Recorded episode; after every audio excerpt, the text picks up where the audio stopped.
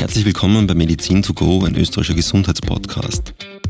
Mein Name ist Christoph Österreicher und im Rahmen dieses Podcasts darf ich mich mit Expertinnen und Experten aus Österreich zu diversesten Themen im Bereich Gesundheit und Medizin unterhalten. Genau so ist es. Ich brauche da jetzt gar nicht was Neues erfinden, sondern einfach die Arbeit machen, die ich, die ich bis jetzt gemacht habe, nach bestem Wissen und Gewissen.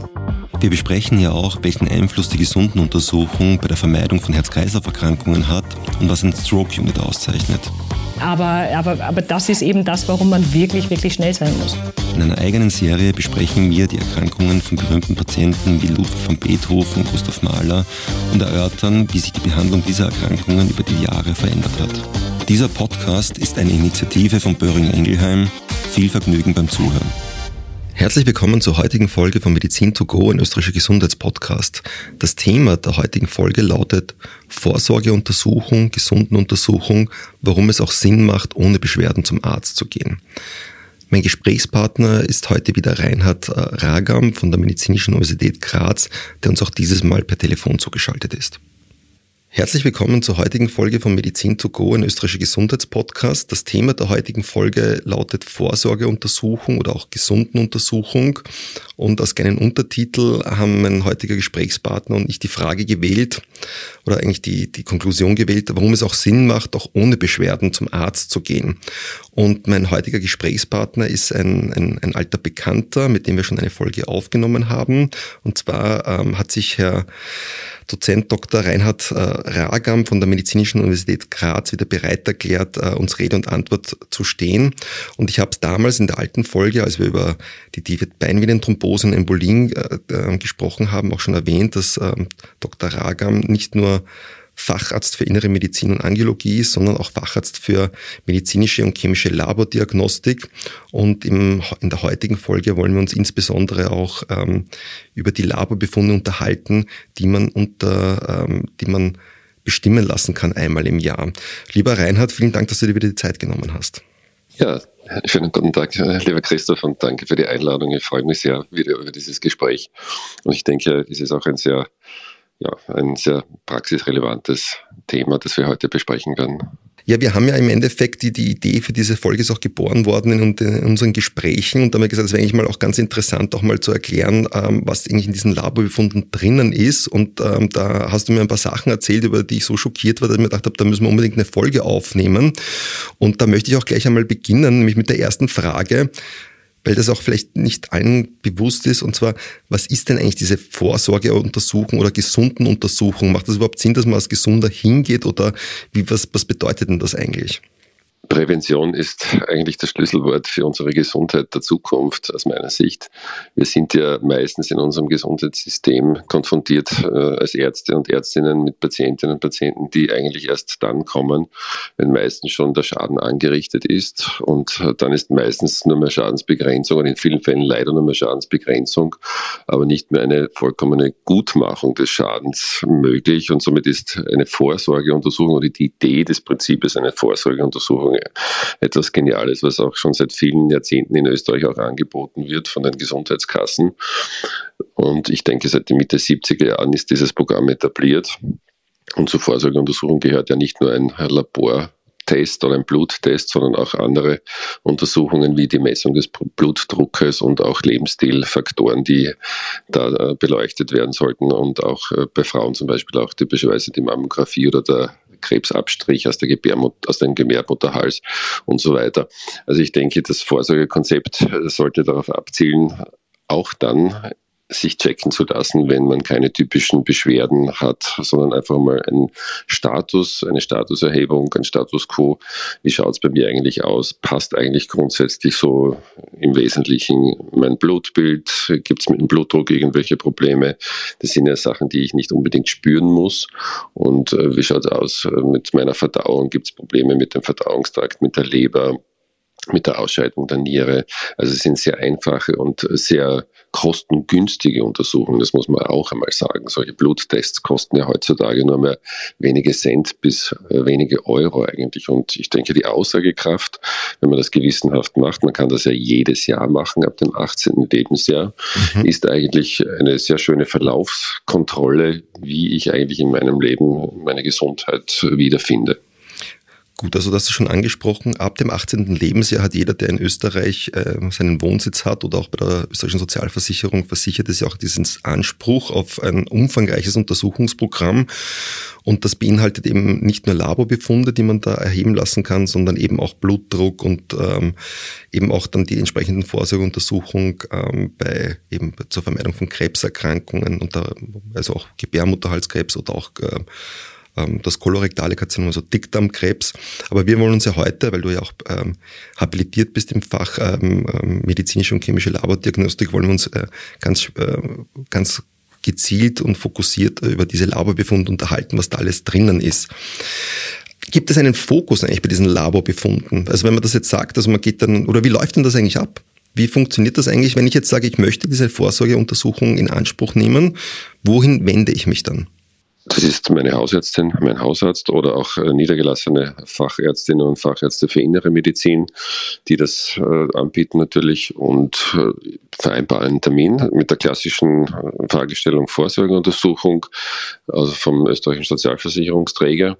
Und das beinhaltet eben ein ärztliches Gespräch mit einer Blutabnahme, dann wird der Blutdruck gemessen, natürlich auch Körpergewicht und Größe vermessen und dann entsprechend auch der Body Mass Index berechnet.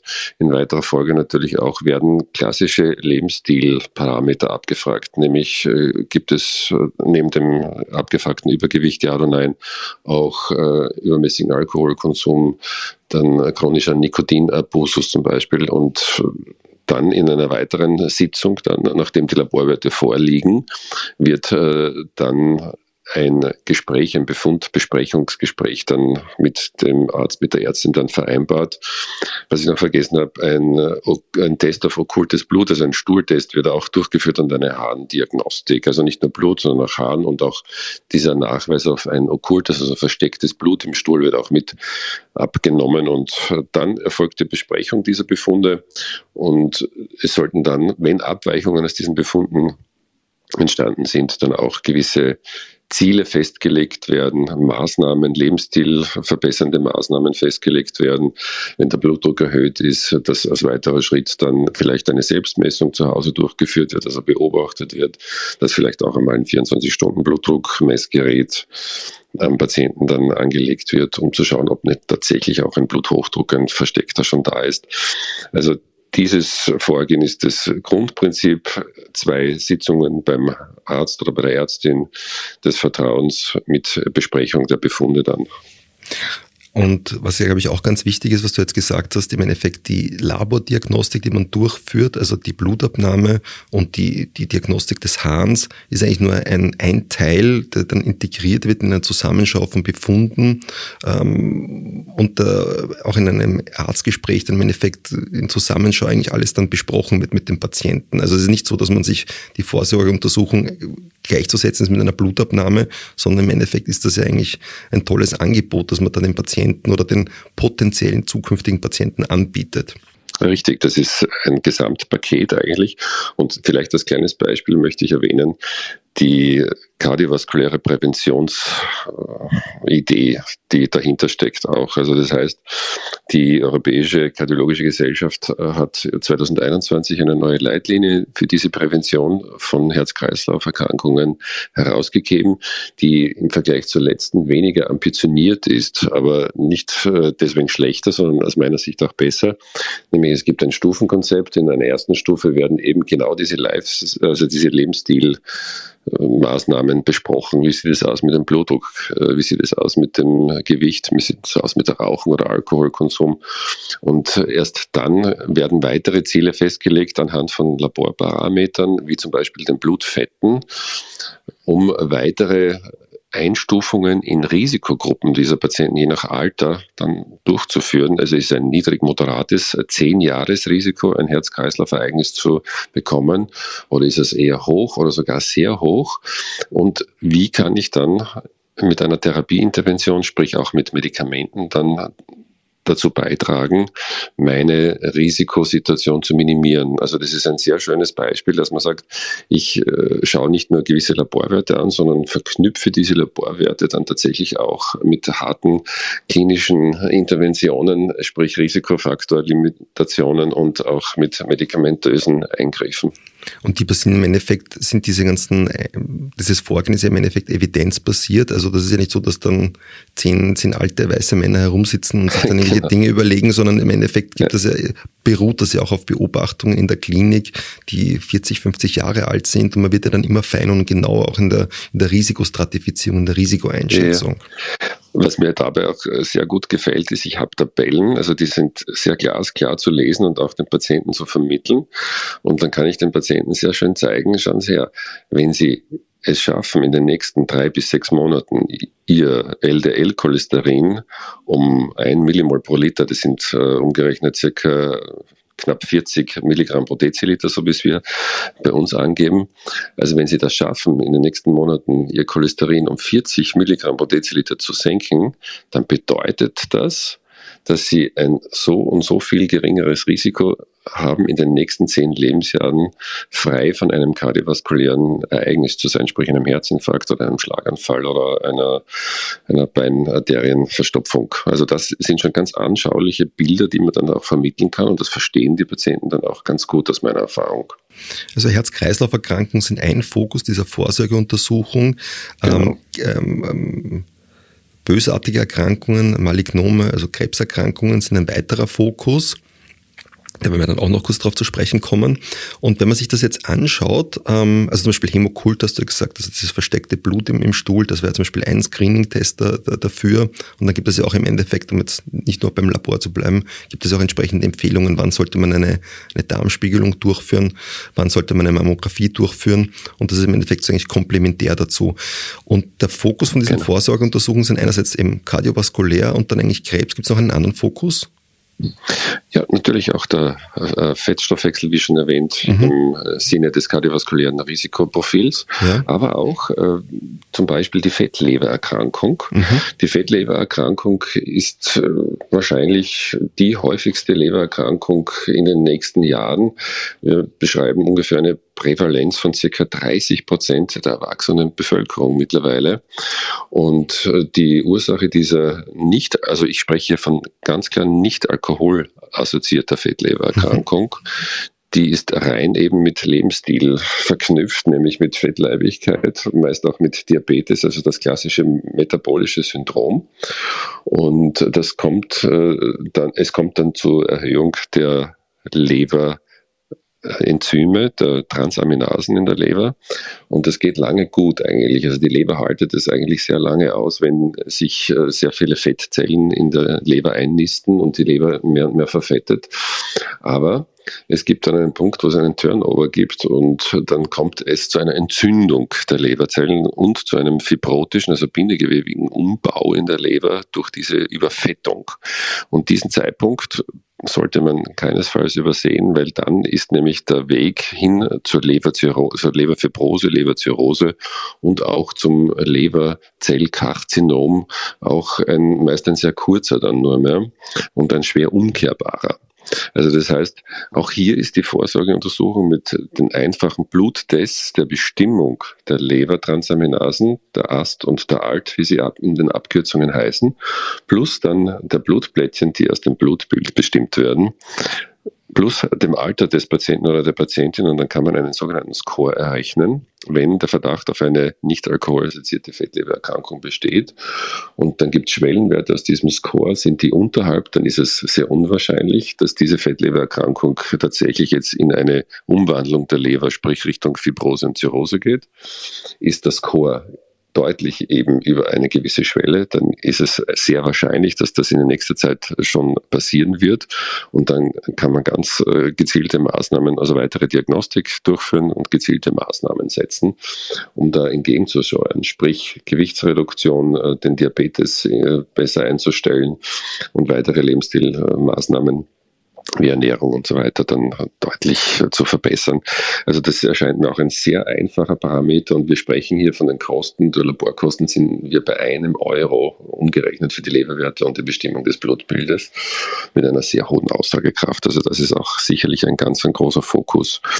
Und natürlich auch der Diabetes mellitus mit der Bestimmung des nüchtern Blutzuckers. Das spielt ja auch hier in diese metabolische Stoffwechselveränderung hinein oder auch die Bestimmung des HbA1c-Wertes, also dem Langzeitzuckerwert, der auch eine Aussagekraft hat hinsichtlich der äh, Entstehung beziehungsweise schon des Bestehens eines Prädiabetes oder eines Diabetes.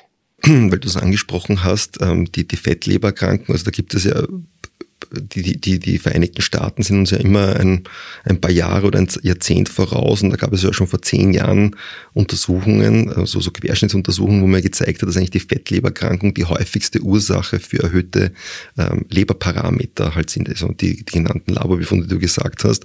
Und mit ein bisschen Zeitverzögerung kommt das natürlich auch nach Österreich. Deswegen finde ich das irgendwie ein sehr schönes Beispiel, also ist eigentlich auch gut, dass man da jetzt schon darauf beginnt zum Screenen. Und du hast auch die Kosten angesprochen.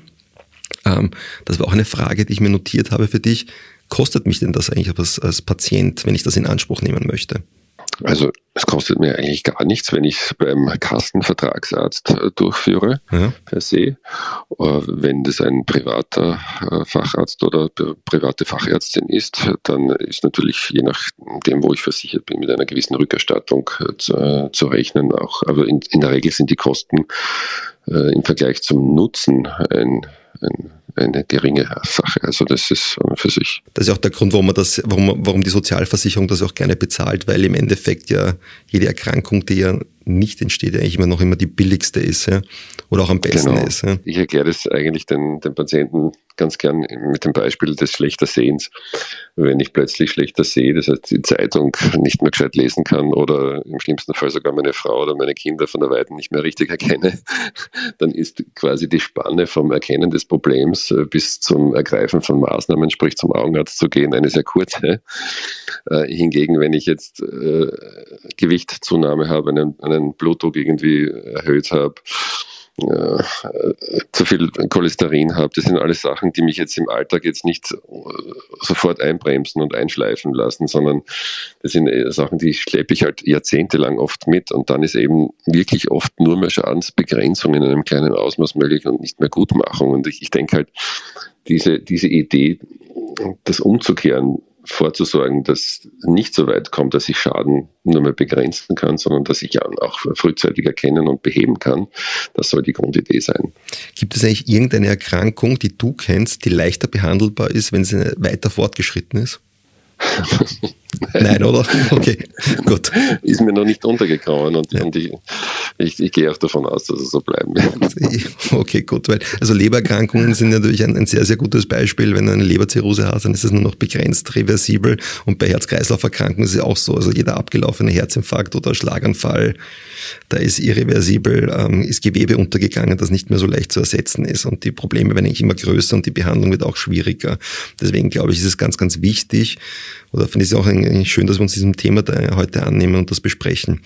Jetzt hast du auch schon gesagt, bei, eben gerade am Beispiel von den Lebererkrankungen, dass man da gemeinsam aus dem Blutbild, aus den Blutblättchen, aus den Thrombozyten und aus den, ähm, ähm, aus den, in, aus der Laborchemie, aus der mit der Bestimmung der Leberenzyme, die freigesetzt werden, dann schon gewisse Scores ausrechnen kann.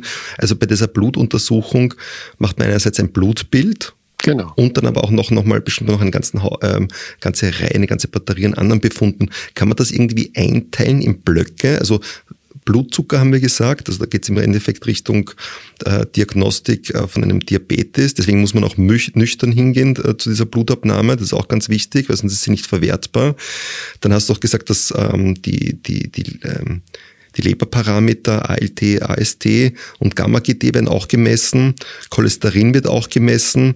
Und ähm, Triglyceride, glaube ich, sind auch dabei, sind auch inkludiert. Triglyceride sind auch dabei. Das ist der Fettstatus. Also man könnte es durchaus, ja, also Blöcke ist eine sehr sinnvolle Einteilung in der Labormedizin vor allem in der klinischen Chemie hat man den Leberblock, den Nierenblock mhm. und äh, dann auch noch eben die, den, den Fettstoffwechsel. Und äh, Beginnen möchte ich eigentlich von labordiagnostischer Sicht immer beim Blutbild. Also okay. hier bestimmen wir ein kleines Blutbild, äh, beziehungsweise auch ein Differentialblut, dann spricht man auch von einem großen Blutbild. In der Regel ist das eigentlich immer gleichzeitig mittlerweile ausgegeben, weil das Differentialblutbild wird quasi aus Surrogatmarker der, der weißen Blutkörperchen zusätzlich noch aufgeschlüsselt und kostet im Endeffekt ja nichts, weil es in dem gleichen Untersuchungsprozess abläuft. Also bei der klassischen Vorsorgeuntersuchung ist immer mittlerweile auch ein großes Blutbild, also sprich ein Differentialblutbild auch dabei. Was, kannst, kannst du vielleicht erklären, was der Unterschied ist zwischen einem kleinen Blutbild und einem großen Blutbild? Das kleine Blutbild ist ganz landläufig gesagt die Bestimmung der Konzentration der Blutzellen, also von roten Blutkörperchen, den Erythrozyten und den weißen Blutkörperchen, den Leukozyten und eben, wie schon erwähnt, die Blutplättchen, die Thrombozyten. Und dann werden zusätzlich noch Konzentrationen des roten Blutfarbstoffes, also dem Hämoglobin, bestimmt und auch der Hämatokritwert gemessen, also dieser Hämatokritwert gibt dann Auskunft über den Anteil der Blutzellen am gesamten Blut und sagt somit etwas darüber aus, wie dickflüssig das Blut ist. Das ist der Laborparameter, der bei den äh, Radfahrern typischerweise aus, aus mirakulösen äh, Umständen immer erhöht ist. Ja. Oder bei den Marathonläufern. Ja, Langläufern und so. Und auch bei Bergsteigern angeblich. Ja. Richtig, ja. Genau, das ist das klassische kleine Blutbild, also die, die Konzentrationsmessung der Blutzellen, rote, weiße und eben der Blutplättchen, sowie die Bestimmung des Blutfarbstoffes, dem Hämoglobin und äh, der Konzentration des Hämatokrites, also die Dickflüssigkeit. Und beim großen Blutbild werden darüber hinaus noch weitere Blutwerte bestimmt. Das ist das sogenannte Differentialblutbild und das steckt schon das Wort Differenzierung drinnen. Es wird äh, dann die Zellfraktion der weißen Blutkörperchen wird noch einmal aufgeschlüsselt in Untergruppen, in Neutrophile, äh, Granulozyten, in Lymphozyten. Also das äh, lässt Rückschlüsse dann auch äh, zu hinsichtlich einer Infektion, die eher bakteriell bedingt ist oder eher viral bedingt ist. Das sind unterschiedliche Reaktionen des weißen Blutsystems, des Immunsystems, die dann eine Ausprägung finden. Aber auch kann man im Differentialblutbild zum Beispiel eosinophile Granulozyten bestimmen. Das waren so Parasiteninfekte, oder? Richtig, Parasiteninfekte oder eher, ob es eine allergische Komponente ist. Also hier ist man dann schon etwas präziser in der Auslegung, wenn die Grundzahl, also die, die Gesamtzahl der weißen Blutkörperchen erhöht ist, dann kann ich schon eine genauere Eingrenzung machen, was steckt denn da dahinter? Also im Endeffekt der Arzt, bei dem ich das in Anspruch nehme oder die Ärztin, der kriegt dann im Endeffekt äh, weitere Hinweise darauf und dann fragt er, also gerade wenn wir bei Parasiteninfekten wären, dann würde er fragen, würde eine Reiseanamnese waren, würde dann äh, machen, würde dann fragen, waren Sie in entsprechenden Ländern und im Endeffekt dann eine weitere Diagnostik machen. Also im Endeffekt ist es immer so ein, ein Ausgangspunkt für weitere Befunde, aber die mit einer sehr, sehr hohen Sensitivität, also sehr sehr genau. Sehr, sehr, genau einfach sehen, ob etwas da ist oder nicht. Hm. Ein zentraler Parameter des Blutbildes ist auch das Hämoglobin der, der, Blut, der Blutfarbstoff, also der die Sauerstoffkonzentration im Blut eigentlich bestimmt.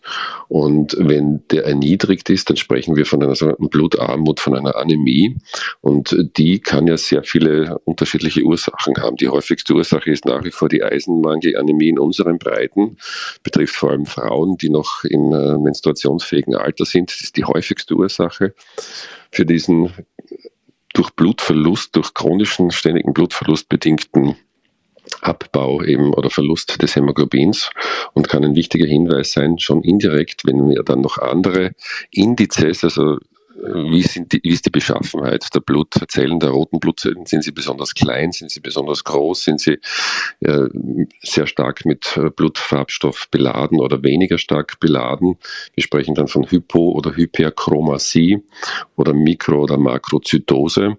Auch das kann äh, dem Arzt, der Ärztin sofort einen, einen schlüssigen Hinweis geben. Aha, wir haben eine Anämie, die ist mikrozytär, die ist hypochrom, in allergrößter Wahrscheinlichkeit handelt es sich um einen Eisenmangel und in weiterer Folge kann ich dann auch den Eisenstatus äh, zusätzlich noch anfordern und bestimmen und dann auch rechtzeitig äh, hier intervenieren mit einer Eiseninfusion oder mit Eisentabletten, je nachdem wie ausgeprägt der Eisenmangel ist.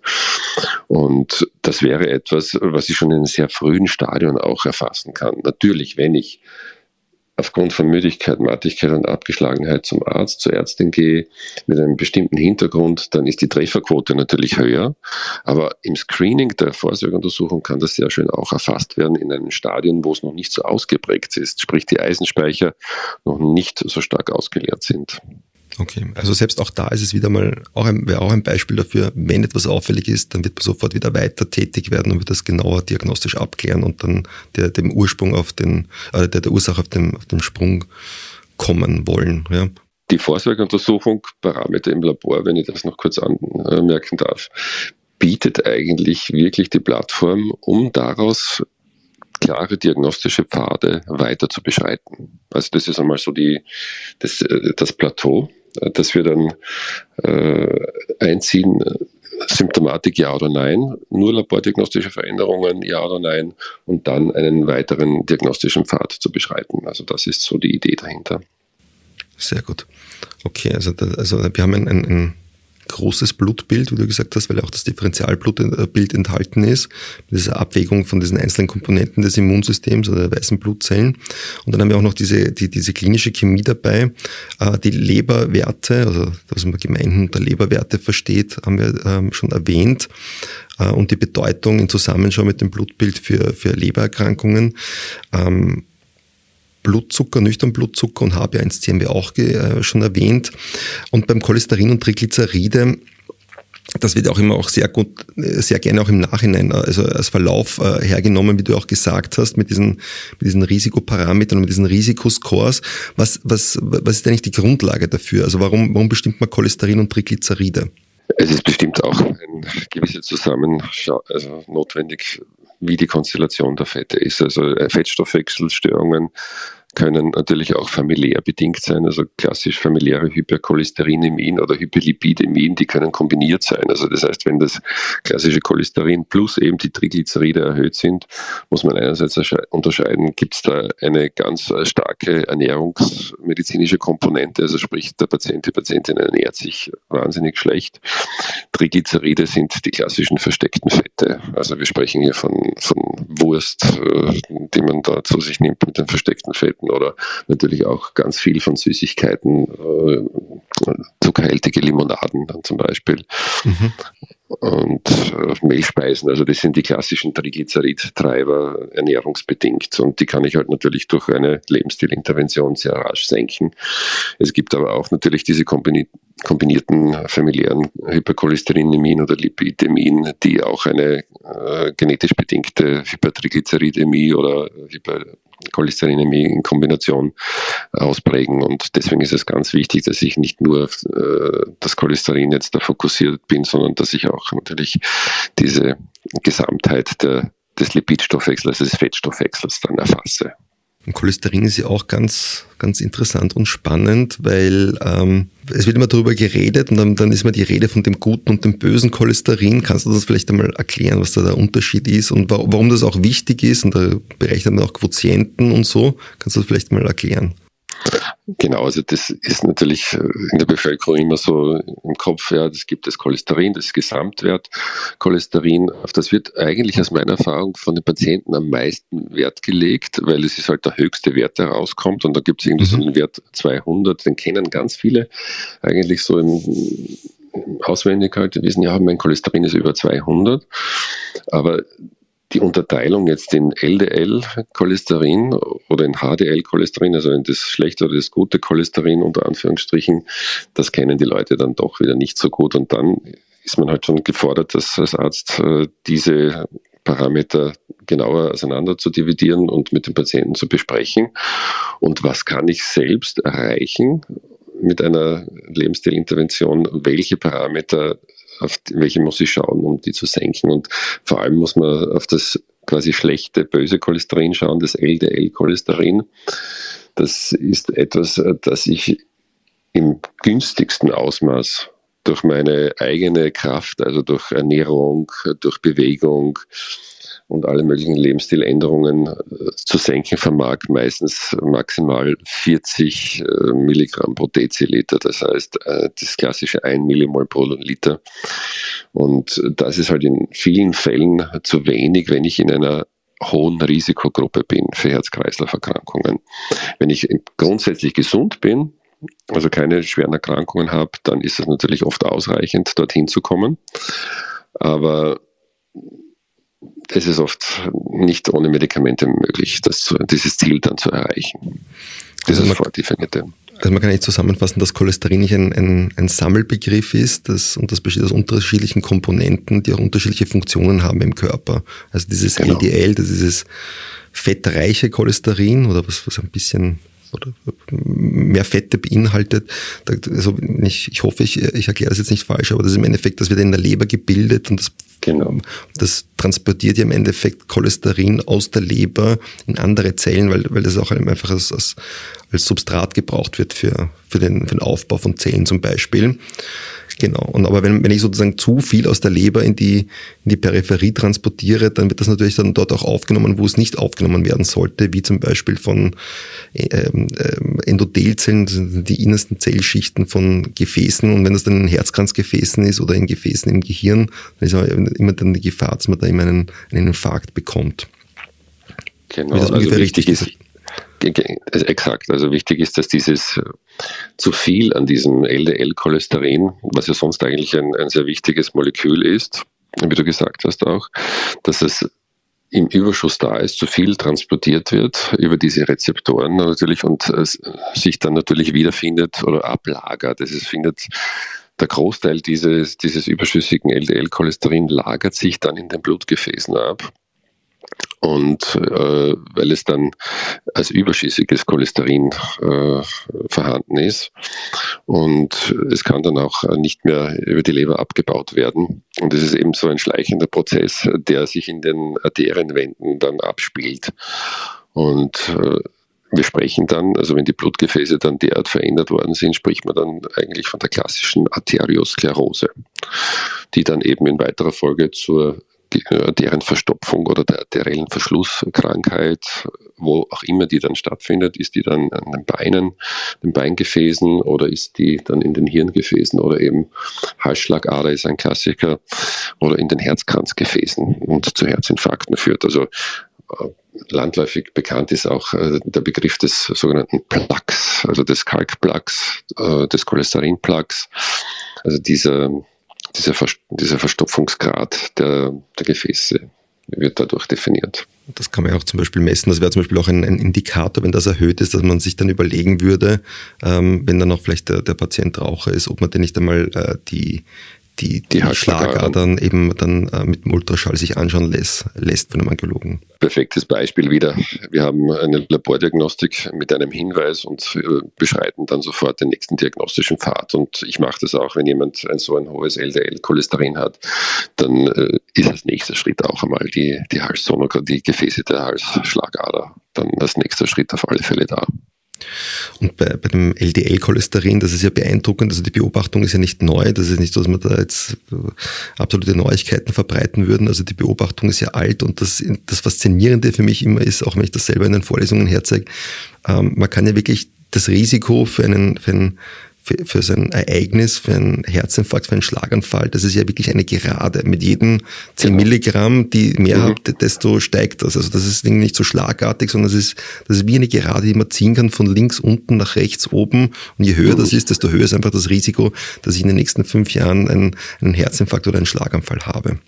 Genau, und das sind eben diese sehr eindrucksvollen Grafiken, die ich dann auch äh, gern so foliert auch meinen Patienten dann zeigen kann. Mhm. Da sage ich schon sehr, wenn Sie die nächsten fünf bis zehn Jahre Ihr Cholesterin in diesem Ausmaß wirksam senken können und beibehalten können, dann ist die Wahrscheinlichkeit, dass Sie einen Herzinfarkt erleiden oder Schlaganfall erleiden, um so und so viel Prozent geringer bzw. unwahrscheinlicher.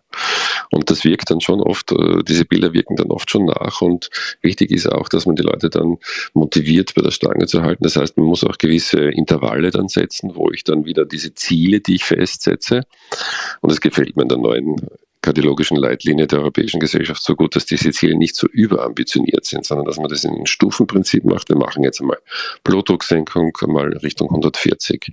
Im nächsten Schritt Cholesterinsenkung Richtung 100. und dann überprüfen wir es in sechs bis acht Wochen. Und dann sieht man auch den Erfolg. Ja. Man überprüft auch die Maßnahmen, die man empfohlen hat in der Wirksamkeit und geht dann, falls notwendig, den nächsten Schritt. Und somit hat man dann eigentlich eine gewisse also eine Wegstrecke gemeinsam mit dem Patienten, mit der Patientin vor sich, die man dann halt konsequent dann immer wieder überprüft.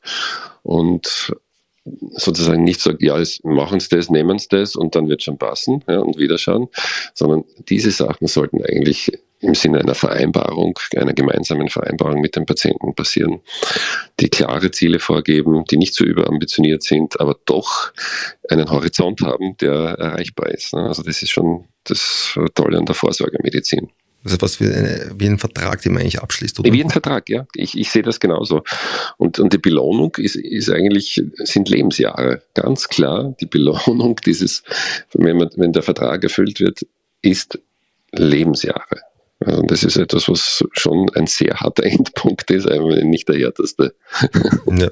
Im positiven Sinne. Nicht? Also. Ja, aber das Problem ist ja auch mal so eine, eine, eine so erhöhte Cholesterinwerte spürt man ja nicht. Und wenn man es, genau. wenn es dann aufschlägt äh, oder klinisch sich manifestiert, ist es ja meistens dann ein Notfall, sprich ein Schlaganfall oder ein Herzinfarkt. Und dann ist es aber wieder ein gröberes Problem. Deswegen. Wenn man es überlebt, ne, dann hat man zumindest einmal einen ordentlichen Schaden. Man kann natürlich den Schaden beheben, in dem Sinn, dass man das Gefäß wieder durchblutet, einen Stent setzt äh, und dann ist man aber sehr aggressiv in der medikamentösen Sekundärprophylaxe. Das heißt, man muss Blutverdünner nehmen, man muss Fettsäcker nehmen, man muss ordentlich Blutdruckmedikamente schlucken, damit der Blutdruck äh, den Zielwert äh, beibehaltet. Also dann ist man halt schon richtig gefordert, auch als Patient, ähm, diese, diese Therapiesäulen auch konsequent einzuhalten, weil sonst ist das Rezidivrisiko, also wieder einen Herzinfarkt zu erleiden in den nächsten ein bis fünf Jahren, dann doch äh, sehr ausschlaggebend hoch und man darf nicht vergessen, wenn ich jetzt Probleme in Herzkranzgefäßen im Sinne von Atherosklerose habe, dass die anderen Gefäße im Körper dann wunderschön sind. Ja. Also das ist natürlich auch oft so, ich habe halt einen Herzinfarkt gehabt, naja, sonst aber, dass ich im gleichen Ausmaß dann auch, oder in einem sehr hohen Ausmaß dann ja auch gefährdet bin, einen Schlaganfall zu bekommen.